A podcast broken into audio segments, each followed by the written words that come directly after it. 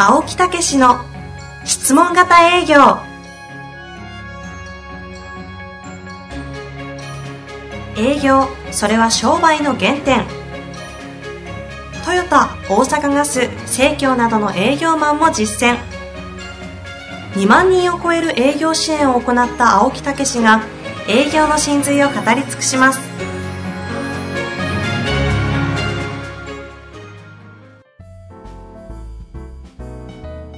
こんにちは、遠藤和樹です。青木武の質問型営業。青木先生、よろしくお願いいたします。はい、よろしくお願いいたします。いやー、もう最近えらいことになってますよ。どういうことですか？いやいやいやいや、あのー、まあ、売上アップ保証研修、あそっちですねはいはいいうのもありましたけど。このご時世に偉いこと言ったらなんか違ういやいや、ことをあの。ね、はい。まあ、やっぱ本もずーっとこう出してきてね、ええもう少しでも皆さんに、その私の感覚を教えたいというようなことで、気がついたら15冊みたいなね。はいはい。まあ、私にとってはパートでこうそれぞれ意味がああるんですけどなかなか伝わらない、うん、というところもあったんですね、はいはいはい。それができるようになったんですよなんか、クロージングみたいな声出さないでください。いやーよくわかってるやん いやーこのね伝え方が分かったんですよほうほういやだじゃあ今までダメかって言ったら今までも精一杯は伝えてるんですよ、うん。だけど本当に感覚がねその私と同じって言ったら怒られるんやけど、はいはい。うん、もうず私が感じたようなことを感じてくれてるっていうかねなんか抽象度高いですけど、感覚値の話なんですか？うんまあだから質問型営業に気がついた時にこれは偉い方法を見つけたぞっていうことでまあワクワクしてね寝られなかった、うんうん。ええもう早く伝えたいとか早くこの,、このやり方を使ってみたいとかねもうお客さんのとこ行く時に普通営業って言ったらプレッシャーじゃないですか、はいはい。うん、それがもうどんなどんな風になるのか一回確かめてみたい。行ってみたくてしょそうれがない。行ってみたくてしょうがないみたいなね。あということがずっと続いていく中で確信がこうあやっぱり間違いない。ということで確信になり信念になっていったという過程なんですよね、ー最初の頃、うん。うん、その頃が興奮してまあいや寝れないみたいなね、はいはい。同じ感覚ですよ今寝れない。教教え たくてってことですか？え？え、飲みすぎ？え、いや、違う違う違う。あの、だから、だから前は自分がこう自分に掴んだっていうことやけど、今度は教え方が分かったっていうね。そっち？そっち。教えたくて。そうそうそうそうそう。伝えたくてしょうがないおそうそうそう。教えたくて、あ、いい言葉ですね。へそーの通り。いやー、すごいね。で覚醒するんですか？皆さんが。いや、だからそれを売上アップという東京6名、大阪6名ではいはいはい教えてるけど、今年からスタートした。そうそうそうそうそうそう。めちゃ、めちゃくちゃな企画ですよね。そう。結果が出なかったら、お金返金しますケースもね。うんあれはすごいですよね。もうね、まあ、あんまり言うとちょっと弾けすぎるからね。はい。あれやけど、はい伝わってるんですよ。え、どういうことですか？弾けすぎる。いや自分が？いや、そうそうそう、自分が。自分がお。おー来たぞーみたいな しね。来たぞー 来た来た来たーっていう感じよ。来たよー勢いだけだ。勢いだけ。ああ、元気になってきた。そう、元気になってきた。最初元気なかったもんいや、はい。始める前いきなり、はーとか言ってあくびされてるんで、ちょっとちょっとと思って。よかったです。強かったです。いやー、これはね、大変なことになりますよ。ですか。いやー、ついに来たぞ。6人、6人。ジュドンジュドン言ってるんですいや、だからこれは、すもう企業でももちろん伝えていきますしね。ええ個人でも伝えていきますしね。はいうん、もう、勘どころがこう、本当にうまくこう、伝わ、伝えられるっていうかね。あスコッと入る感じやあね。もう擬音語しかないんでね、これ以上話を広めないようにして、まあ、とにかく、はいまあ、そういう今状況で、はいえーね、ぜひ多くの人にもっと、えー伝えて、えーそれこそ世界へ広げていきたいということは、これは可能になってきたな、なるほどと。いう感じですね。教える、伝えるが、そうそうそう手応えあるんですね。はいそんな青木先生にご質問来ておりますので、今日ははい。質問に行きましょうかねあ、。そうですか。はい。今日実はね、あの、え次の収録を控えてまして、ええゲストいらっしゃるんですけど、あそうなんですか？このパンチの効いた結果がすげえことになってるって話をしたいという、なんかね、横に控えてますので、はいはいはい。次回ちょっとそちらの話させていただきますが、はい今日はご質問いきたいと思います。はい。えー今日のご質問。えー情報通信セールスの28歳の男性の方ですね。ご質問いただいております。青木先生、遠藤さんいつも拝聴させていただいております。えー私は某大手通信会社でセールスをしている20代のものです。はい、ありがとうございます。本日はセールスにおける事務処理対応について質問をさせていただきたくご連絡いたしました。大企業特有かもしれませんが、大手のお客様を相手にしていることから、営業マンが対応する事務処理が膨大にあります。営業事務の方やプロビジョニングを担当する部署もありますが、大口のお客様であればあるほど、オリジナルの事務処理が必要になり、結果的に営業マンが対応すべき、えー事務仕事も増加いたします。本来であれば1秒でも長くお客様と面談し、質問型営業を駆使してお役立ちしていきたいのですが、事務処理対応に追われ十分な面談時間を確保できません。うん営業における事務処理はどのように捉え、そしてどのように処理していけばよいでしょうかそういうことですね。えーまあ、しょうがないよね、これね。28歳。文章お上手ですね。丁寧な大企業らしい文章あー非常に読みやすかったですか、ねはい。まあ、これは、あの、事務処理っていうか、営業をすればするほどね、はい。やっぱりそこについてくる処理というのが出てくるとかね。それから、お客さんが今度、うんクライアントになっていくと。ね。自分のお客さんになっていくと、フォローアップが増えてくると。いうようなことなんですよね。うんうん。えーだからその新人の間は新規ばっかりでそこに100%投入できるんですけどそれがですねだんだんその投入できなくなるんですよそのお客さんのフォローとかいろんな処理が出てきてねそうすると新規の売り上げがまあ落ちてくるみたいなね、うんうんこれ営業マンの宿命ですよね、はいはいえはい。ーだからもう営業の場合は紹介をもらわないといけないってことなんですよ、うん。ええ。だからお客さんができたらそこのお客さんが喜んでいただいたら当然紹介をもらっていくと。そうするともう新規行くと大変ですからね。時間がね、はいはい。ええ、でもそれが紹介というになるとものすごい効率的になる。というのがまあちょっと今の質問とは違いますけどね。はい。ええ。まああのお客さんを確保するというところでもそういうことはあるんだってことですよね。なるほどですね。で今の問題はもう事務処理というようなことでございますが。どうなんですか。まあ大手とかいうことになるとねまたいろんなところがこう、わけわか契約書一つからそうですね。プレゼン資料、また作るのかよみたいな。そうそうそうそう。契約書でも本当にビシッとした契約書巻かないと、しかも巻きながらやってきますからね。ね契約書つどつど。ええ。俺は、まあということで頑張ってくださ最高です。いやいやいや、最高じゃないです。あの、いいや泣きますよ、28歳。わらもすがる思いでご質問いただいたかもしれないのに。そうだそうだ。元気出ますが。まあだけど、やっぱりそれはチームで権限以上っていうのはまず一つですよね、はいはい。ええまあキャパオーバーになっていくだけじゃなくてやっぱりそこへスタッフにちゃんと伝えてでそれをやれるようにしていくと、うん。まあそこの教えるのにもこうねもう時間かかったりとかいうようなこともあるかもしれませんけどやっぱ権限以上していくっていうことになるとチームでちゃんとこう運ぶようになるっていうことになるとやっぱりそこを伝えないといけないっていうのは一つですよね、お役立ちをしていきたいけども、追われてえ事務処理うん。できないとうん。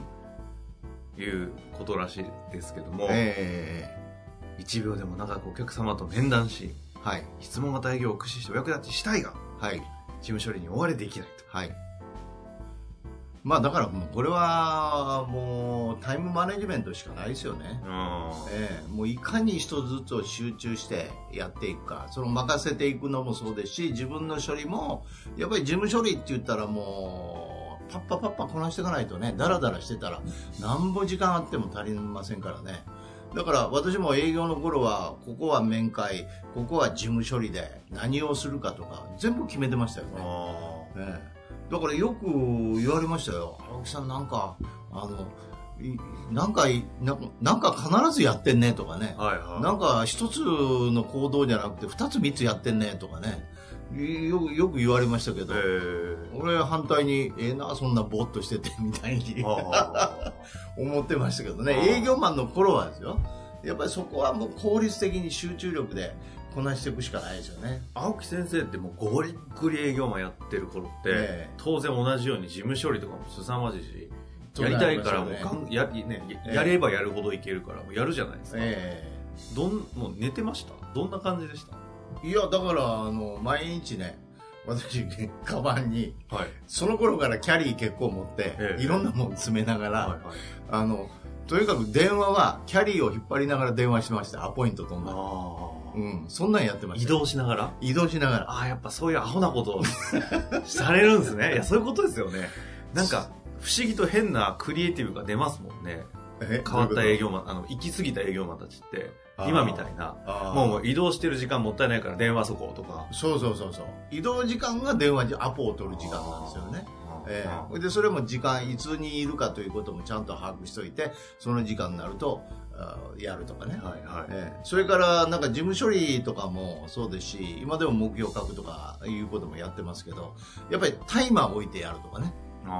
時間セットして、えー、でそれまでにやるとかね、はいはいえー、そういうことしないと。やっぱりなんぼでも時間経っちゃいますもんね。なんか瞬間特に営業マンが育つ時って、ええ、異様なほどの圧力を自分にかける時期って大事じゃないですか。そうそうそうそうそう。やりすぎだろお前みたいな。そうそうそう。っていう時期をみんな多分先ほどおっしゃってた、うん、あの成果保証系の営業研修の人たちって、うんうん。え青木先生に触れてちょっと異様異様異常値にいってると思うんですよね。臨界点達してですよね。いやそんな気がするんですよ。早起き早起き大会みたいな。やっぱり。で起きたらもうみんなでそうそう。あ今日は3時に起きました。甘いな。ほら。俺2時半やでみたいな。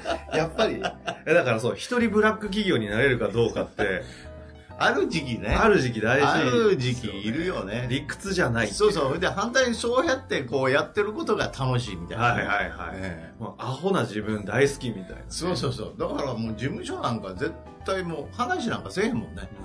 もう座ったらやることあるし。だからもう本当なんかゆっくり話して、よっぽど時間あんねんな、みたいなね。という感覚ではありましたよね。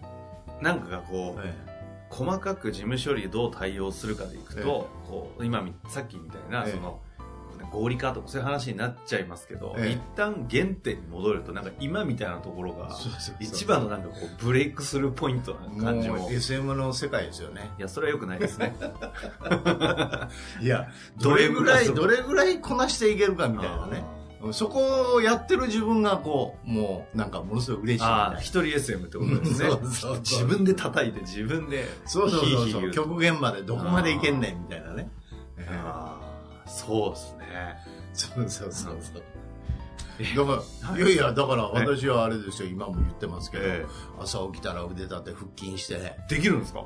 できるよ。腕立て？腕立て33回私は。ちょっと微妙な数字やめてください。いや、30回で終わったら、この3回がきついんよ。この3回がもう勝負ね。ほら、こういう話してる感じ、ちょっと気持ち悪いじゃないですか。そのモードに入れるかどうか大事ですよね。ね。腹筋70回やってとか決まってるわけよ。せんでもええわけや、そんなこと。だけどやっぱりそうやってこうやっぱりやるとこうグッと引き締まるんですよね、えー、確かにあんだけね飲み歩いてたりしてないですか？でもお腹出ないですよね青木先生。そうですよそういえば。あんまり。あんまり。あんまり。付け足しすりゃ。まあだからそれと、はい、あとはやっぱりねあのー、面談のね効率化なんですよ。えー、やっぱりこの3回4回かかってたものを1回で仕上げる、うんうん、えー、それはもう1回でどんだけ深く入って相手の本音を引き出して、えー、そしてもうそこに、えー、こうもう勝負をかけるというかまあ1回か2回ですよね、うん、えー、もう4回も5回もって言ってたらもう話にならんみたいな。そこは、あの、まさにこの1秒でも長くっておっしゃってるとこ、ちょっとポイントあるかもしれないですよね。時間とか回数を多ければいいって問題でもないみたいな話ですよね。えー、いや、だから言うじゃないですか、よくトップセールスはすいません、私も時間がね、やっぱりもう、ないって言ったらあれやけどね、えー、やっぱもうスケジュール詰まってるんで、この時間しか空いてませんねんとかね。はい、えー、それをわざと言うみたいなところはいはいはい。あるかもしれないですけど、事実やっぱりそうですよね。私と会いたかったらこの時間みたいなね。なるほど。えー、だからそういう意味の、やっぱり時間、ね、えー、もう、権限以上と、それからタイムマネジメントで集中力していく、ね、こなしていくっていうことと、あと面談の効率化。うん、えー、いかに効率的にするかっていうね。うん、まあそういうことで、とりあえずは解決していくっていうかね。はあ、えー、清水屋の、えー、クリームパンって知ってます？えー、岡屋、うん、あって、はい、いや、この間、えー、あの、いきなり電話、オフィスにテレテレアポじゃなくて、あの、飛び込み営業が来て、ほうほうほうで、電話取って、私面談してたんで、うん、お聞こえてきたんですよ。元気な兄ちゃん来たなと思って。うん、あの、幻のクリームパンの、あの、清水屋ですみたいな感じで来て。え、だから訪問してきた訪問、もう電話ですよ。電話めちゃ気になる幻のクリームパン来たと思って。で、ガラガラって開けたら、なんか変な汚い格好した、適当な格好した人が、あの、なんていうんですか、クーラーボックスにあクリームパンぶち込みまくって、超元気に、ベースみたいな感じでいるんですよ。めちゃくちゃ気になっちゃって。1個280円ぐらいですよ。クソ高いクリームパンで。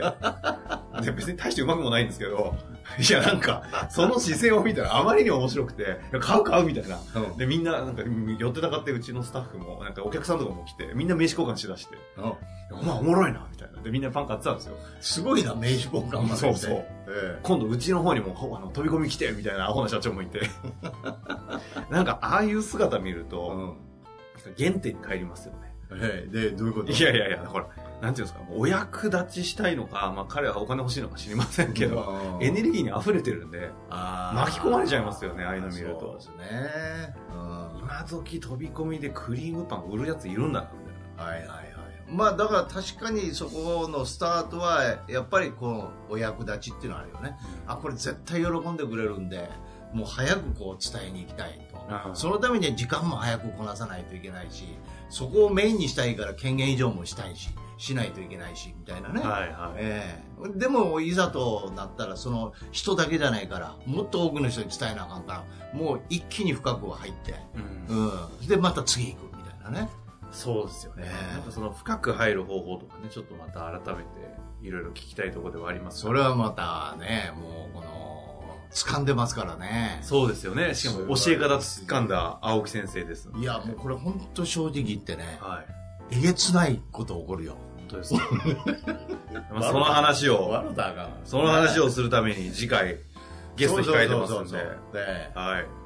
まあだからそういうことで、あの、はい、この時間処理っていうのはね、確かにあると思うんですけど、うん、やっぱり個人的にやっぱりそこを極めていくということで、えー、さらに次のステップへ入っていくんで、まあいい、ある意味ではチャンスやと思って、取り組んでいただいて、チャンスいったらね、まあ向こうで聞いてて、そんなチャンスやないで、みたいな、あるかもしれませんけど、やっぱりそこもみんな乗り越えていくんでね、えー行ってる人たちがまた上がってくるということだと思いますのでね。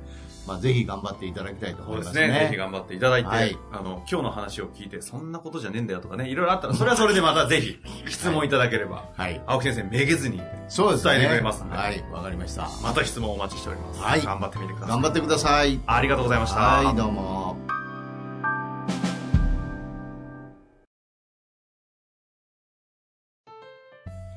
日の番組はいかがでしたか？番組では青木武氏への質問を受け付けております。ウェブ検索で質問型営業と入力し、検索結果に出てくるオフィシャルウェブサイトにアクセス。その中のポッドキャストのバナーから質問フォームにご入力ください。たくさんのご応募お待ちしております。